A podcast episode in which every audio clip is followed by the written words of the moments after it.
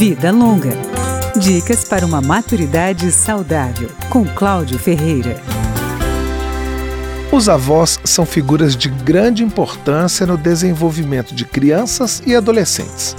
Quem destaca esse papel é a Ellen Mavichan, psicoterapeuta especializada no atendimento dessa faixa etária.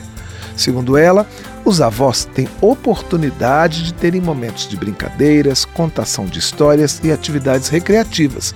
Nesses momentos, também conseguem falar de assuntos mais sérios. Eles têm mais tempo, né? Normalmente são aposentados e aí conseguem transmitir coisas para as crianças que os pais na correria do dia a dia acabam não conseguindo. Então, valores, a tradição familiar, princípios, né? E formando ali as habilidades que são socioemocionais para as crianças, né? De acordo com a especialista, além de ensinarem suas habilidades às crianças e adolescentes, os avós também aprendem com os netos. Às vezes eles têm uma visão antiga, né, sobre alguns transtornos, dificuldades, até ansiedade, depressão, o próprio transtorno do, déficit de atenção e hiperatividade. Então os avós ficam meio assim, ah, mas não é aquela criança X, então eles acabam aprendendo e tendo um olhar diferenciado para os seus netos e também para outras crianças. A psicóloga Ellen Mavichian ressalta que o encontro presencial entre avós e netos é importante nessa relação de aprendizado e companheirismo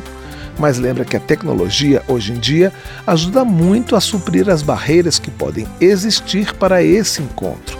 E dá o exemplo de dentro da sua própria casa. Os filhos falam com a avó pelo celular todos os dias, só se encontram presencialmente aos fins de semana, mas os vínculos são fortes. Vida Longa, com Cláudio Ferreira.